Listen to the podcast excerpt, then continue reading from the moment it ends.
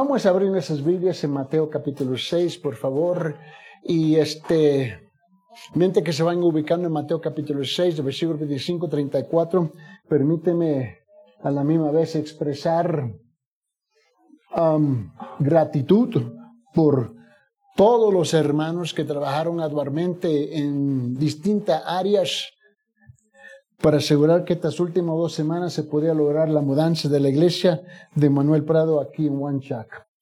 Y este, pues, como fueron tantos individualmente, no lo puedo mencionar por nombre, pero le queremos expresar su gratitud, trabajaron duro.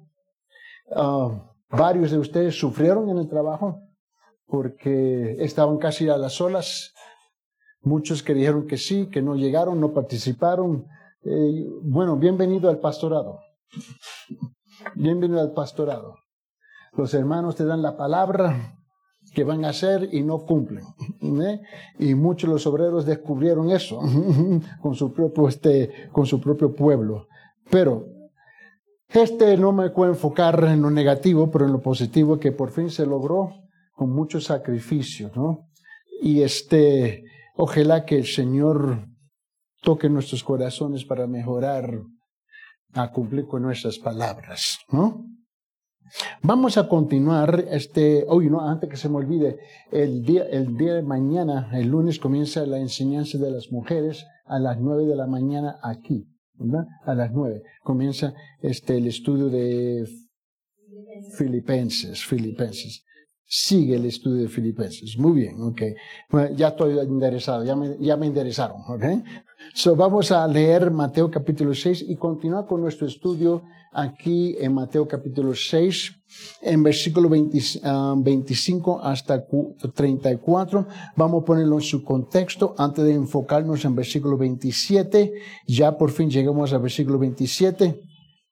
Este, después de siete semanas, Vamos llegando y vamos a comenzar, por favor, y te lo voy a pedir, hermano Ángel, de dirigirnos en oración. Señor Jesús, muchas gracias por este tiempo, muchas gracias son por haber proveído un nuevo local. Gracias, Señor, por las circunstancias que estamos viviendo Te pedimos, Señor, que por favor obres en nuestros corazones y bendiga en nombre de Amén. Note que el Señor Jesús en esta escritura nos está hablando directamente en nuestros corazones sobre este asunto, este concepto de entregarnos 100% en las manos del Señor y salir de ese estado muy terrenal, muy conocido, muy común entre nosotros, de encontrarnos en un estado de preocupación y ansiedad. Nosotros somos expertos en preocuparnos, somos expertos en entrar en un estado de ansiedad. ¿Por qué? Así fuimos criados, ¿no? Y ahora que hemos nacido de nuevo, ahora tenemos que dominar otra naturaleza, ¿no? Y permitir que ella venga a dominar nuestros corazones y nuestros pensamientos. Comenzando el versículo 25 dice, por eso os digo, no os preocupéis por vuestra vida, qué comeréis o qué beberéis, ni por vuestro cuerpo, qué vestiréis. Ni no es la vida, y note que él hace preguntas para causar en nosotros una reflexión. Y él dice, no es la vida más que el alimento y el cuerpo más que la ropa. Mira las aves del cielo que no siembran, ni segan, ni recogen, ni graneros, en graneros, y sin embargo vuestro Padre Celestial las alimenta, ¿no sois vosotros de mucho más valor que ellas? Y por supuesto, ¿a quién? A Dios.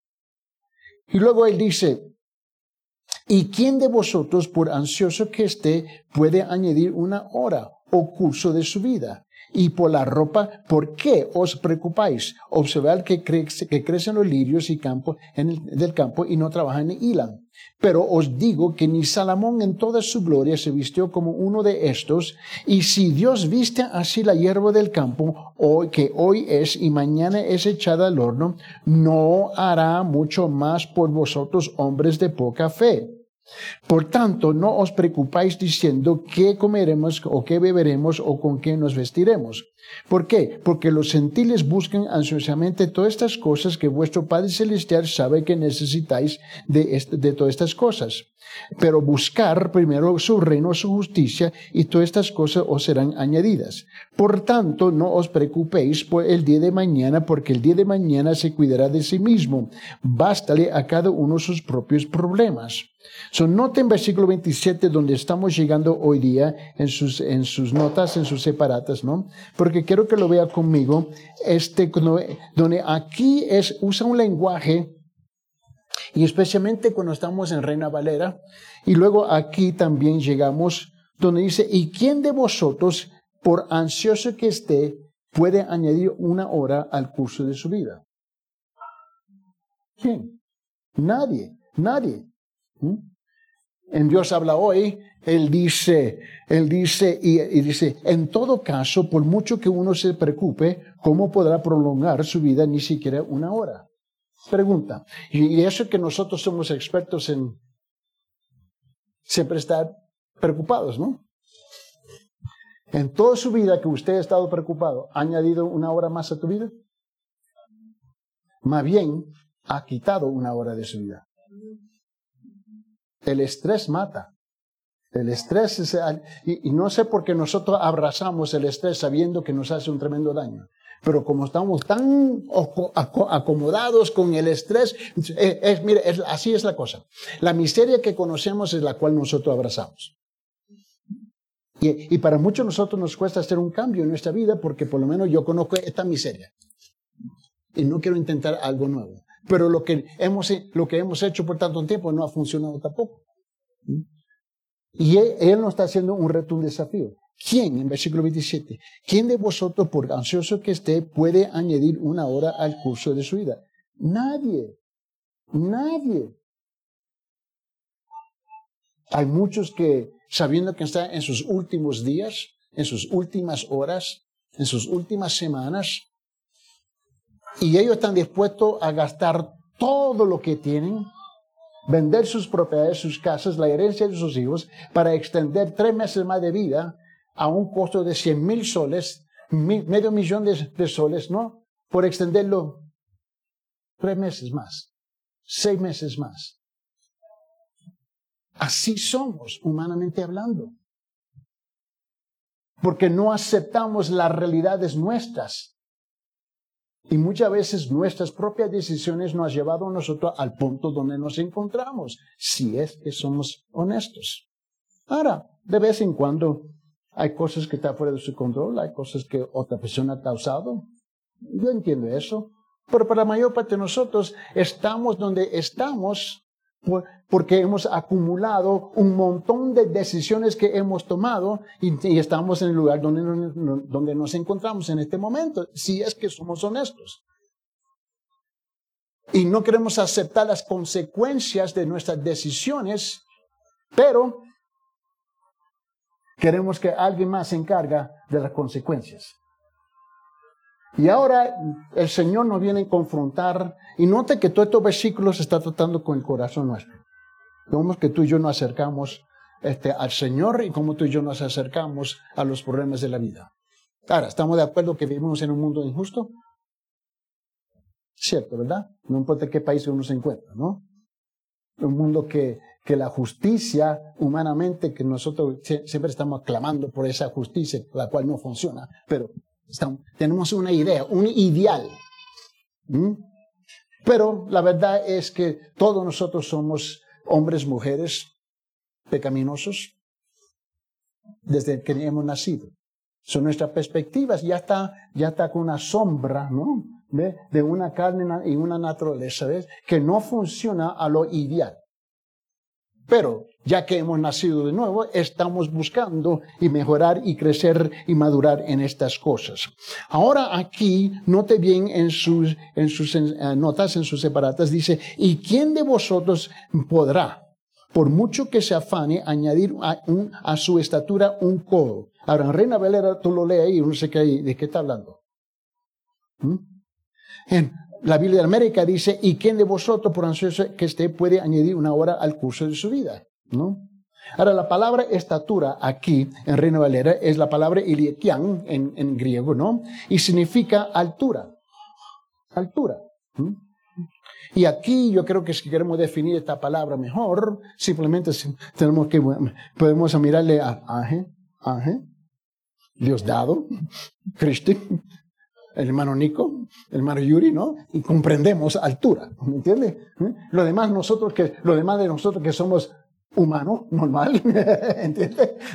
¿Entiende? Uno entra en esta iglesia, es la iglesia de los gigantes, ¿no? Este, pero significa altura, más allá. Ahora, entre los griegos la idea, la idea era que todos anhelaban, deseaban ser altos porque en esa cultura eso era un premio, era un valor. Y Pablo les habla a ellos en un lenguaje que ellos entienden. ¿Sabes? Si tú dices, y tú quieres un codo más. Estamos hablando de esto, ¿de qué estamos hablando? Y eso era algo que era, era valorado para ellos. Porque creían que si podían alcanzar cierta altura, ¿no? Podían este, cosechar los beneficios de ser reconocido en una sociedad, una cultura, donde se, le, eh, donde se le prestaba más respeto y honor. Ahora, nosotros, lo demás, nosotros estuviéramos como esclavos en esa cultura porque no alcanzamos esas alturas, ¿no? eso es lo que ellos anhelaban. Y Pablo aprovecha ese concepto para mostrarle a ellos el valor de cada uno de nosotros en la presencia, en los ojos de Dios. Ahora, en, los ojos de la cultura, los chaparritos con cara larga tenemos problemas, ¿no? Y los altos eran muy apreciados. Pero Pablo, que no era un hombre alto, ¿no? Este es mi héroe. calvo, chaparrito, gordito, chiquito pero picoso. A ese yo lo comprendo, ¿no? Pero Jesús nos llama a la atención. Note que muchos hombres y muchas mujeres invierten horas y horas delante del espejo, ¿no? Y reclamando y cubriendo y, tapando, ¿no? Y no me gusta esto, y no me gusta lo otro, y esto y que lo otro, y, y, y por qué no nací así y así, con una, una nariz bien más fina y que unos labios un poquito más, más ¿no? Y que, y que mis ojos así, que mis orejas así. Mira, mija, ¿sabes qué? Yo me fío en el espejo y yo dejo, yo digo, gracias que estoy vivo. ¿Me entiendes? ¿A quién voy a impresionar? Nadie. Dios me regaló una mujer por 50 años que está ciega. y yo contento. ¿Qué más quiero? ¿Me entiende? Y, y, nosotros enfocamos en todas las imperfecciones. Y cada día lo estamos aumentando en el espejo. Yo no tengo la bendición del hermano Ángel. Diez céntimos de cabello.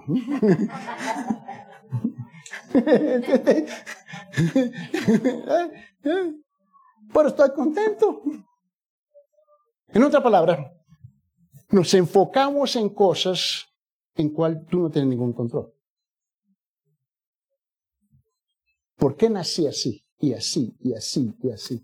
Porque así naciste. Así le complació a Dios. Ahora entre nosotros, no, esa es bella, esa es bonita, esa es fea, él es feo, él es horrible. Pero Dios no hace nada feo. Imagínense que cada uno de ustedes ha sido hecho a la imagen de Dios.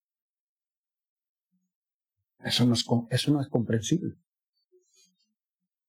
Nos criticamos porque ella es este y él es así. No, hombre. No hay nada de eso que tú puedes controlar. Oh, si tiene dinero puede ir con un cirujano, cambiarlo. Y pretender de ser lo que nunca ha sido. ¿Ah? ¿Cierto? Solamente para impresionar a su ser humano igual de pecaminoso como vos. ¿No? Y vivir una vida de vana. Mira bien. Igual, cuando tú te encuentras preocupado, ¿cómo es que vamos a vivir? Aquí él dice, ¿y quién de vosotros, por ansioso que esté, puede hacer algo? Puede añadir una hora al curso de su vida. Esta palabra hora, ¿no? O codo, es pecus en griego, y literalmente significa medida de espacio o distancia aproximadamente una 18 pulgadas de aquí a aquí o 45 céntimos, o de, perdón, 18 céntimos, 18.5 más o menos por ahí. Mira. Pero también puede significar medida de tiempo o edad. El contexto determina el uso de la palabra. Yo estoy simplemente resignado en la, forma positiva. Que mi tiempo que resta en esta tierra no es largo.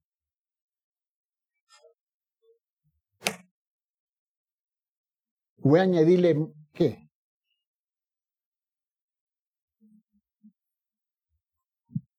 ¿Qué es lo que le voy a añadir? Me encanta cuando mi papá por fin apartó esta tierra.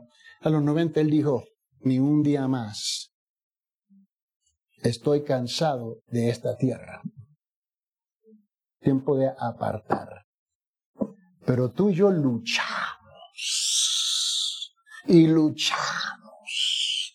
Y luchamos para extender una semana más, un mes más, un año más como si tú tuviera el poder de anular la fecha, el día y la hora cuando Dios dice, mamita, papito, ten.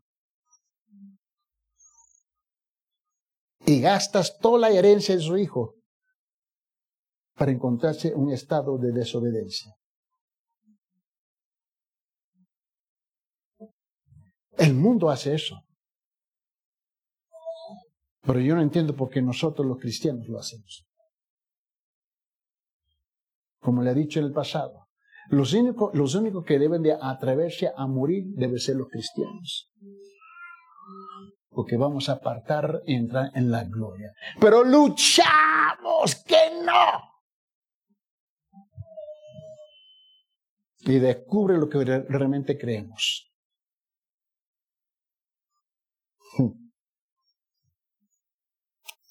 Por eso, note bien conmigo en Juan capítulo 9. El versículo puede ser leído de dos formas. O bien, ¿quién puede añadir un codo a su estatura o un minuto al tiempo de su vida? ¿Quién? En Juan capítulo 9, versículo 21, él dice, pero ¿cómo es que ahora ve? No lo sabemos. ¿O quién le, abrió los ojos? Nosotros no lo sabemos. Pregúntale a él. edad tiene, Él hablará por sí mismo. ¿Quién me abrió los ojos? Él. ¿Por qué tú puedes respirar?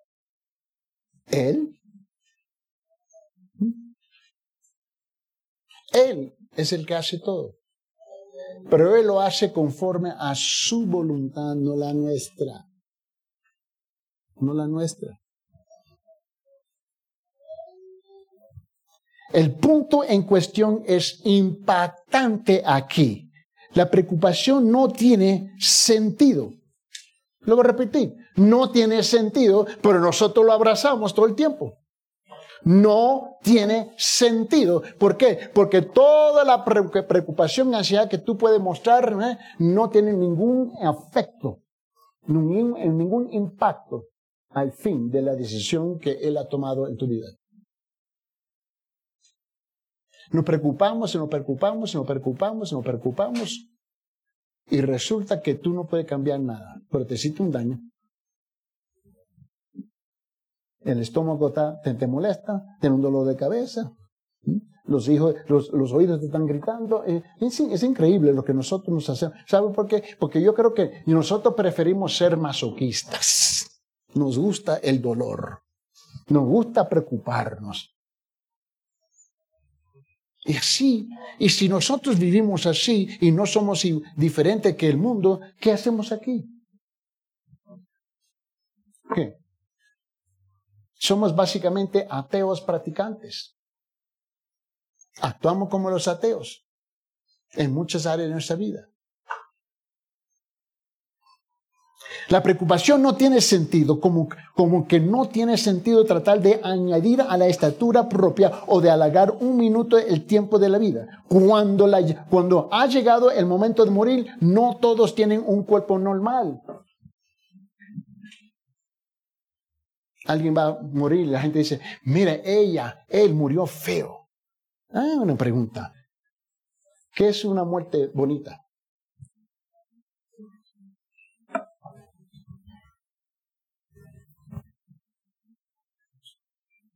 aún, aún tenemos categorías de cómo apartar esta tierra. ¿No? La cosa es que el cerrar del ojo es el abrir del ojo. En un instante en la presencia del Señor. Y si nosotros no catamos eso, mucho menos con, con el estado económico financiero nuestro, en cuanto le hemos puesto un valor altísimo a algo que tú no puedes controlar. Esto lo descubrieron en 1920, 1930, cuando de repente en los Estados Unidos cayó el mercado. Pero eso afectó a todo el mundo. Donde yo fui criado en los estados de Nueva York, donde ocurrió, donde más de, donde más de cinco mil millonarios de esa época, gente que tenía lana, plata, mula, tenían dolores, ¿eh? tenían dolores, ¿no? Porque se les, se escapó los, los dólares, ¿no? En 24 horas se lanzaron de los edificios más altos y se mataron. ¿Por qué? Despertaron en la mañana para descubrir que los millones y todas las riquezas que tenían desapareció.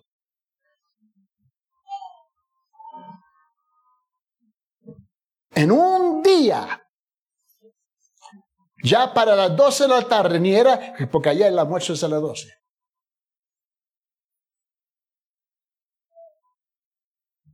Los más ricos, la mayor parte, se lanzaron y se mataron.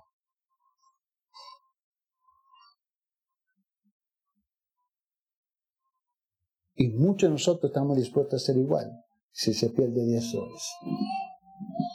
Algo está mal. Algo está mal. Cuando un papelito con tinta nos puede controlar. Pues, ¿y sabe por qué eso sucede? Porque es lo que nosotros, es donde tú y yo depositamos el valor. En papelito. El día antes, no, yo creo que fue ayer, mi esposa y yo estuvimos caminando. Y vimos un billete de 100 soles comido, ahí en la acera.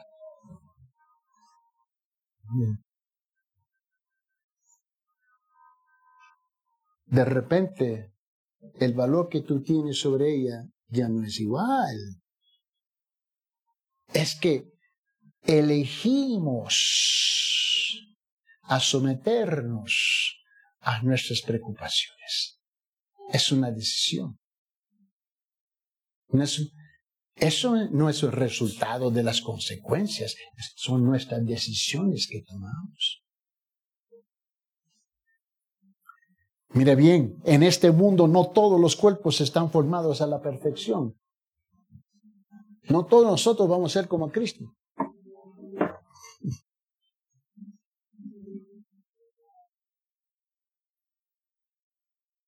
El mundo es corruptible y imperfecto, y sin embargo hay esperanza, hay esperanza gloriosa en Dios. Hay una esperanza que reconoce que Dios ama y cuida y ha prometido nuevos cielos y nueva tierra que, que sí serán perfectos.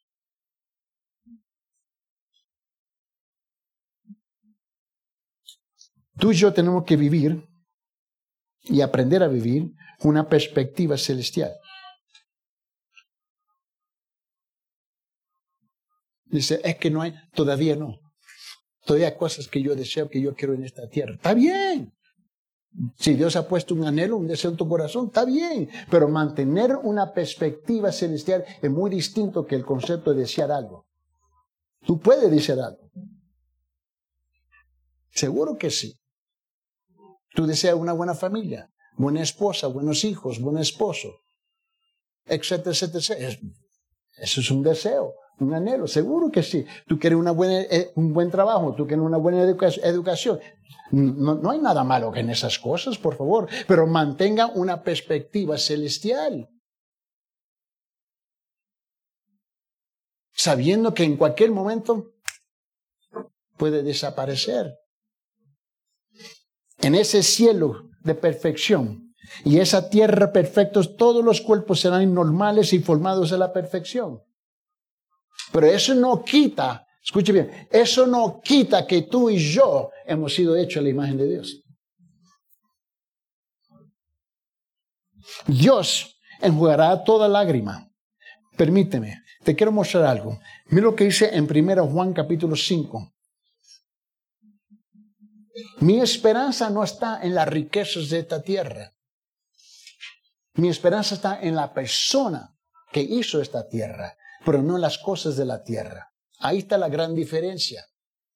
¿Cómo recibe una persona esta esperanza cuando se ve muchos que andan desesperados? En 1 Juan capítulo 5, él dijo en versículo 4 y 5, porque todo lo que es que nacido de Dios, ahí está la condición. Todo lo que es nacido de Dios vence al mundo y esta es la victoria que he vencido al mundo. ¿Nuestra qué? Ha notado que nosotros ejecutamos fe cuando nos conviene, ¿no? Y cuando no nos conviene. Dice, ¿y quién es el que vence el mundo? ¿Quién? Sino el que cree que Jesús es el Hijo de Dios. Dicen, ah, pero tú estás hablando de salvación. No, no, no, no, no, no, no, no, no, no, no. Me recuerdo cuando los primeros meses que llegué a la iglesia y estaba en una conversación con el pastor Joe y, y Joe dijo en una de sus enseñanzas y luego fuimos a tomar café y lo repitió y varias veces lo ha repetido. Y, y algo sencillo, no es complicado, pero nosotros lo complicamos. Y él dijo lo siguiente, el Evangelio se tiene que vivir hoy, en esta tierra. ¿Lo recuerda? Pero nosotros, la, perspectiva que tenemos, o la actitud que tenemos, que el Evangelio es para cuando apartamos de la tierra. No, no, no, no. El Evangelio se vive aquí, hoy. ¿Y qué es el Evangelio? Ahora, sin entrar todas las este, sutilezas del Evangelio, pero vamos a poner más sencillo. Es una persona. ¿No? es Jesús. No es la idea de Jesús, no es una foto de Jesús, no es un, cuadro de Jesús. No es, es una persona. El Evangelio se vive hoy en todas sus dimensiones, en toda su gloria. En las cosas más mínimas, más pequeñas de la vida. Y cuando tú aprendes a vivirlo hoy, deja de preocuparse de un montón de cosas. Yo no tengo mucha respuesta para muchas cosas, pero yo, yo conozco a quien tiene la respuesta. Es Él. Es Él. Piense conmigo, no te preocupes, piense en tu estatura y aprenda a confiar en Dios. No concentres tus pensamientos y corazón y tus esfuerzos en el mundo. Esto, eso no tiene sentido. Concentra y focaliza tus pensamientos en Dios y en su justicia. Llegado al momento de entrar y al otro mundo, llegó, eh, ellos te aseguran un cambio perfecto en tu, en tu cuerpo, en tu vida. Note bien en este pensamiento, en este mundo algunas cosas son sin sentido, extremadamente, extremadamente sin sentido, si es que somos honestos. veo el noticiero en las mañanitas, ¿no? Ya después de minutos ya yo veo que lo demás es tontería. Es pura tontería. Es la misma cosa. Y aquí, eh, sabe, yo cambio, porque el noticiero aquí, la, gloria del noticiero es, Lima. A mí no me importa nada de Lima. Ahora, para los limeños está molesto conmigo. Yo no estoy impresionado en nada de Lima. Es una jungla más grande solamente. ¿No? ¿O estoy mintiendo? ¿Mm? Donde, donde la, la, probabilidad que te van a asaltar ahora en Lima es 1-1. Aún los taxistas te asaltan. No sé qué orgullo tenemos de Lima. Pero cada día yo veo y, y, y, y comencé un juego conmigo mismo. A, ver cuánta, cuánto, cuántas veces van a reportar que alguien fue asaltado, matado, asesinado, robado. Y yo estoy, una, dos, tres, cuatro, cinco. En un diez minutos puedo escuchar entre 20 y 30 personas diariamente. Y siempre la misma historia. La gente buscando dónde está la seguridad, dónde está la policía. ¿Cómo? ¿Dónde siempre están? ¿Quién sabe dónde están?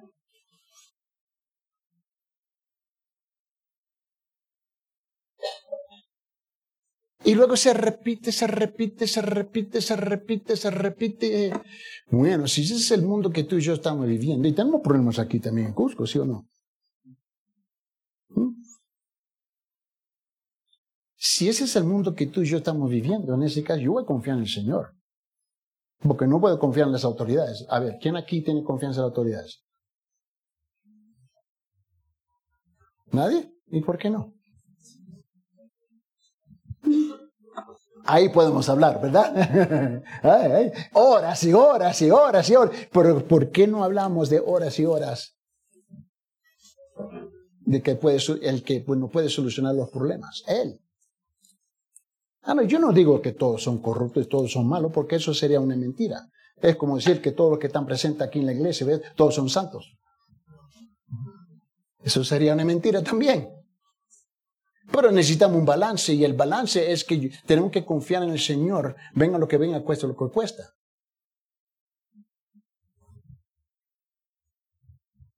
Yo no puedo vivir mi vida, mi, vida preocupado, ansioso, no que, que, rehuso.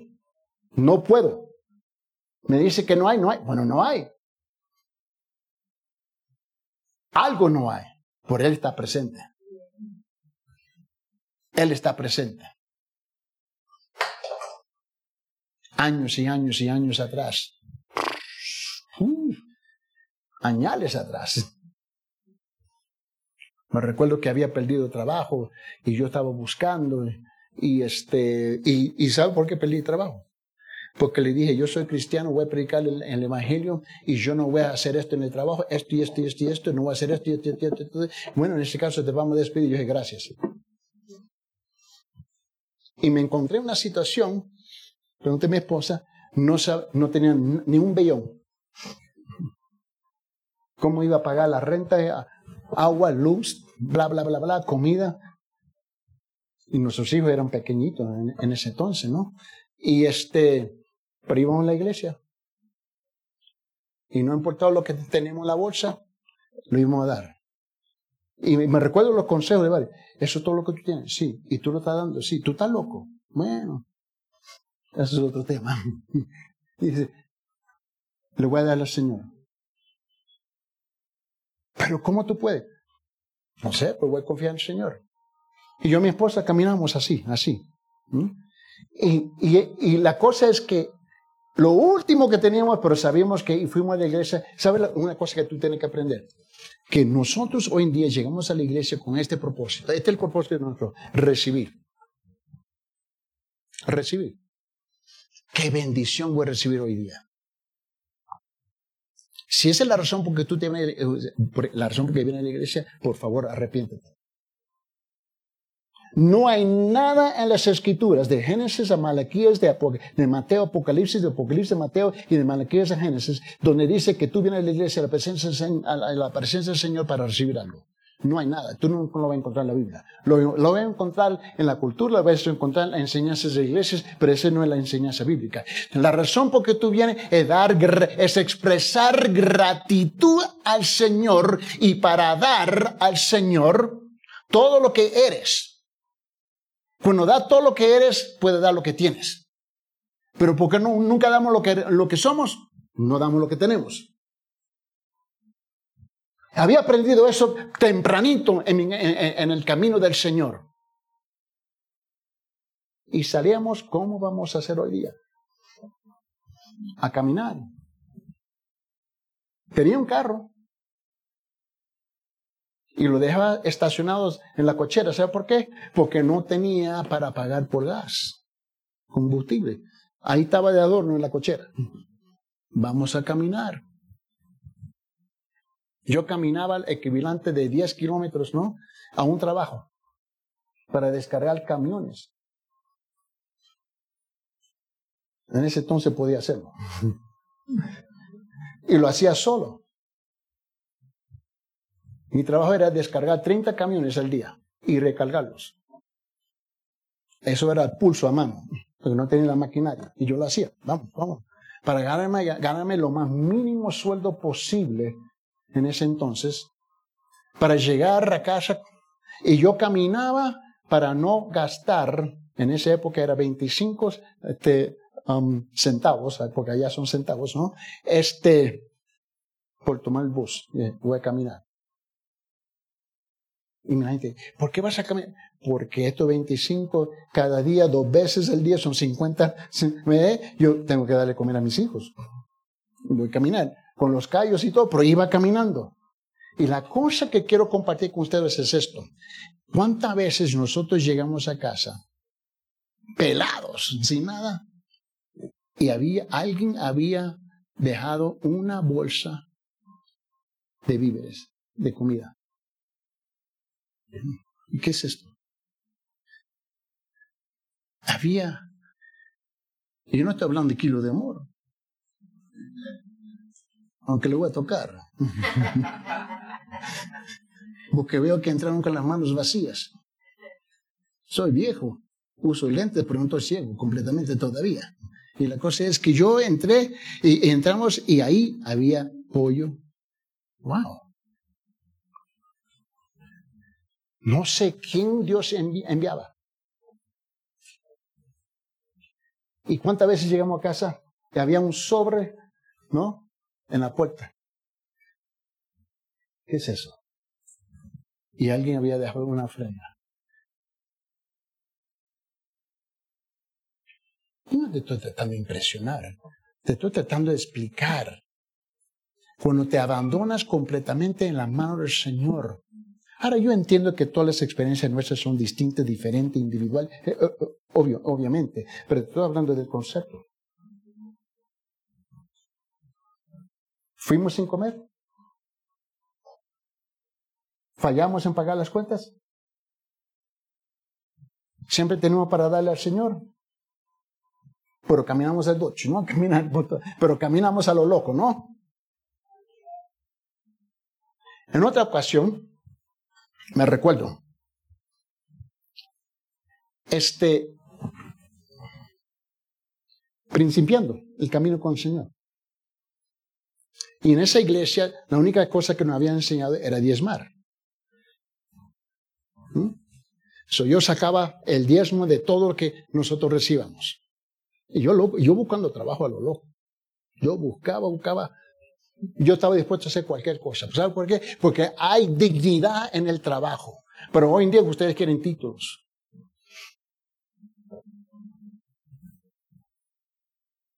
Quieren trabajar aquí, entrar en la oficina porque eso es algo impresionante. Mira, los malvados son iguales dentro de la oficina o afuera de la oficina. No, no, no, eso no cambia. Pero yo aprendí que hay dignidad porque mi papá era un taxista en la ciudad de Nueva York. Ese hombre trabajaba duro. Conocía toda la ciudad. Mira, él podía manejar ciego. Te llevaba al lugar.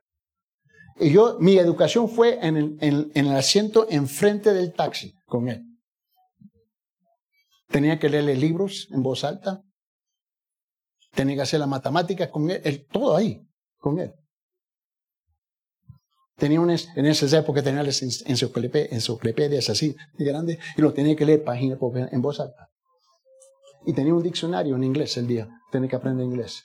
Porque mi mamá era, ella rehusaba hablar inglés, ella no, no a mí no me importa, pa, pa, pa, pa, Y él dijo, y ellos se peleaban por eso. Dije, mira, bruta, yo me recuerdo que le dijo así, ¿por qué estamos en este país? Nuestros hijos van a sufrir si no aprenden inglés. A mí no me importa, pues así era ella, terca, ¿no? Y la cosa es que él dijo, no. Y él, eso en casa era un relajo, ¿no? Tú llegabas con ella y ella, háblame en español. Contésteme en español. Y cuando estaban los dos presentes era un caos. Porque él dijo, tú me vas a responder en inglés. Háblame en inglés. Y si yo le decía algo en, español, en inglés a mi mamá, era una bofetada. Y si decía algo en español mi papá, era una bofetada. Son uno, nos quedamos así. Pero aprendí con él que había dignidad en trabajo. Y mi papá recibía propinas por ser taxista. Y él tenía un jarro donde él guardaba estas propinas y los acumulaba. No sé qué, porque cada día que entraba estaba vacío y comenzaba el día. Yo no sé lo que él hacía con esas cosas, ¿no? Y la cosa es que él acumuló para asegurar que había más que suficiente para cumplir con todas nuestras necesidades. Y él pagaba por ese taxi como no te imaginas. Y Dios guarda, se, se, lo atacaba. Él estaba, lo tenía brillante. Era, era, para él era el oro. Y él era el hombre más inteligente que yo conocí en la vida. No terminó la escuela, no terminó la secundaria, pero el hombre más inteligente que yo conocí. Él pasaba por la, este, biblioteca, ¿no? Y él siempre tenía libros enfrente. Cuando tomaba su receso, él leía libros. De todos. Un día le pregunté, ¿por qué, papi? Él dijo, porque yo tengo que manejar un montón de gente por esta gran ciudad. Y son los, él dijo, estos son los gran mocosos, así le decía él. Los inteligentes con títulos. Y te quieren impresionar con toda la inteligencia, conocimiento e información que ellos tienen. Y se asusta cuando yo puedo hablar con ellos.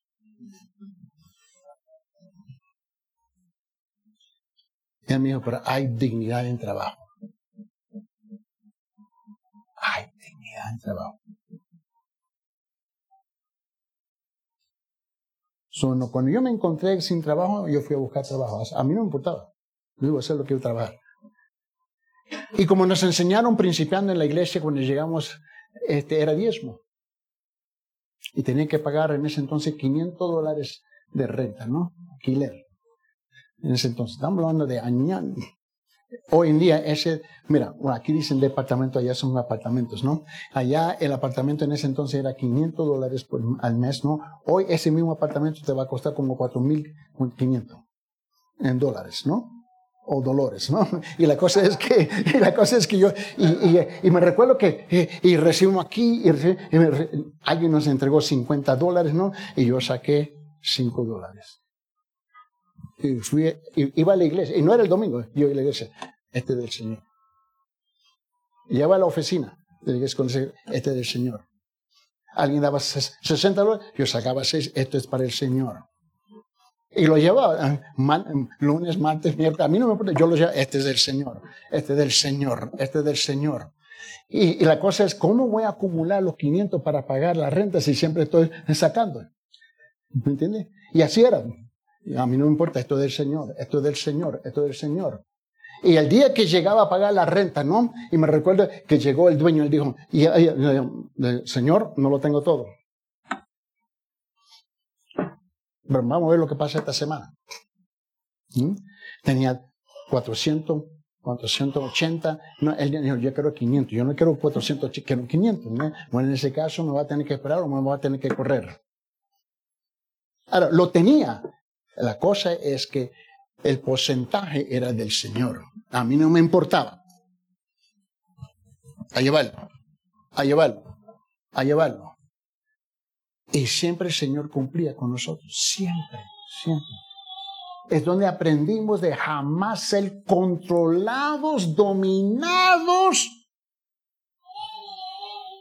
por la preocupación y la ansiedad, porque no, y mi papá me enseñó, vos no eres esclavo de nada y de nadie. Pero cuando tú te encuentras preocupado, ansioso, en ese momento tú mismo te vienes esposando, tú mismo te vienes ¿ve? y te convierte en el esclavo. Y ese esclavo es cruel. Ese amo no te ama. Ese amo te va a patalear. Yo no sé cómo, cuándo y no importa, pero yo conozco a quién. El quién y yo me voy a mantener en paz. A mí no me importa si tú me insultas, tú me gritas, todo lo que... Eso a mí no me mueve. Eso a mí, tus palabras no me mueven. Si me toca es otra cosa. Ahí cambia la cosa. Pero tú puedes gritar, decirme todas las cosas, eso a mí no me mueve. Yo voy a caminar en paz, en la paz que sobrepasa todo entendimiento. Mira bien, en este mundo algunas cosas son sin sentido. Todo lo que acabo de compartir con ustedes es sin sentido. Extremadamente sin sentido. Primero, es sin sentido para los hombres querer añadir una pulgada a su estatura y de ocuparse de un cuerpo aquí y ahora, ignorando el más de allá. Piénsalo, todos los hombres son inmortales, van a existir por siempre.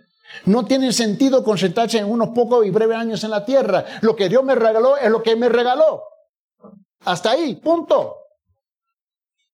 Al punto que yo tengo una, le dije a mi esposa, ¿sabe qué? Cuando yo caigo enfermo y en mis últimos, no quiero manguera, no quiero aire, no quiero suero, no quiero oxígeno, no, nada. Déjeme sufrir los últimos con alegría sabiendo que esto no va a durar mucho tiempo. que te vienen y te piden una aguja aquí, aquí. ¿Sabes qué? Deja esas tonterías. Solamente me quiere añadir una semana más. ¿Sabes qué? Una semana no quiero estar aquí. Segundo, no tiene sentido para el creyente querer agregar una pulgada a su estatura. Preocuparse por su cuerpo aquí y ahora y ser negligente en cuanto a la vida de, de más allá. No tiene sentido. No tiene sentido para el creyente transitar por la vida ignorando al Padre y desconfinando desconfiando de su cuidado y de su amor. No tiene sentido. Es que no tiene sentido. Pero tú y yo nacemos, eh, ves, en este mundo y así nos cría a nosotros, siempre preocupados, ocupados por esto. Por... ¿Sabe qué? Deje de preocuparse. Ocúpese en las cosas del Señor. Y aquí tiene esa frase, ¿no? no se preocupe, no se preocupe. Ahora, como no, como, como no soy parte de la cultura, ¿me entiende? Y me frustran a mí. ¿Eh? Yo no estoy preocupado. No se preocupe, ¿no? Y, y, no se preocupe. ¿eh? No se preocupe. Yo, no estoy, preocupado, yo estoy muy ocupado. ¿eh? Esa es la frase que se usa, pero ¿sabe qué? Porque así lo viven. No, es un refrán muy común aquí. No se preocupe, yo estoy. La primera vez yo no estoy. Me en el espejo, ¿estoy preocupado o qué? Bueno, ¿sabe qué? Si lo dicen tanto, ¿por qué no lo viven? ¿Por qué no lo viven? Mira bien, algunas personas tienen estaturas anormales y imperfectas, como evitan la, evitan la ansiedad y preocupación. Eres alto o si eres chaparrito, no importa. Eres lo que eres.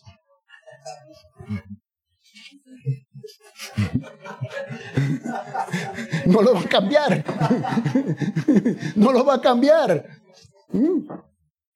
Yo le doy gracias al Señor que Dios no, le regaló una vista muy clara a mi esposa. Yo, yo estoy feliz. La mantenga la ciega. Gloria a Dios. Amén. Mira bien. Aquí los voy a dejar a ustedes porque hemos llegado al tiempo, ¿no? Mm. Pero mira bien, ¿en qué ha depositado su confianza? ¿En quién?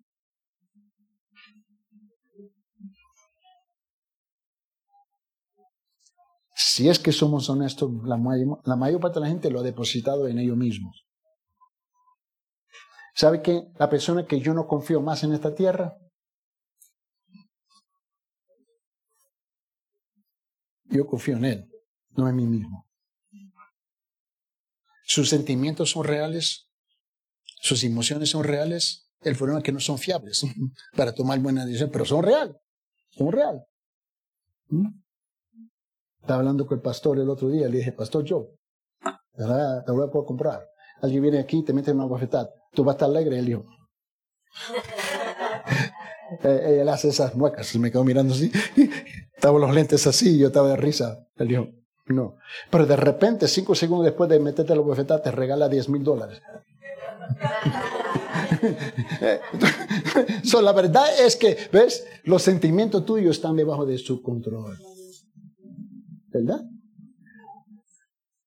Te insultan un segundo y te regalan 20 mil dólares el segundo, segundo, de repente siguen insultándome. ¿Me entiendes? So, la verdad es que nuestros sentimientos están en nuestro control. Son real, pero no son buenas para tomar decisiones especialmente las decisiones de su relación con el Señor Jesucristo. Yo no voy por mis sentimientos, voy por lo que Él dice. Yo no voy por lo que yo entiendo, porque no entiendo mucho. Pero voy a, pero voy a aceptar su decisión.